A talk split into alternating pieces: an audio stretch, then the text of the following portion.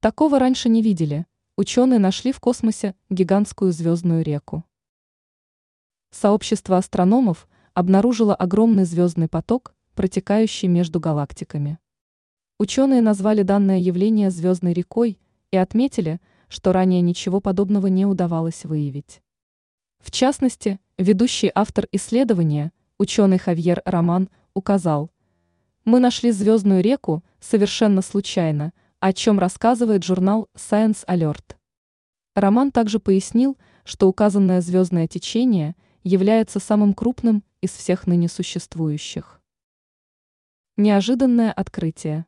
Акцентируется, что выявить данное явление удалось при помощи небольшого 70-сантиметрового телескопа калифорнийского астронома Майкла Рича.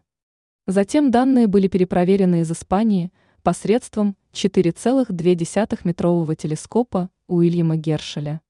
Сообщается, что найденная звездная река в 10 раз длиннее, чем галактика Млечный Путь. В конечном счете явление получило название «Гигантский поток Кома». Как пояснили ученые, они продолжат изучать это звездное скопление, чтобы узнать побольше о принципе его жизнедеятельности.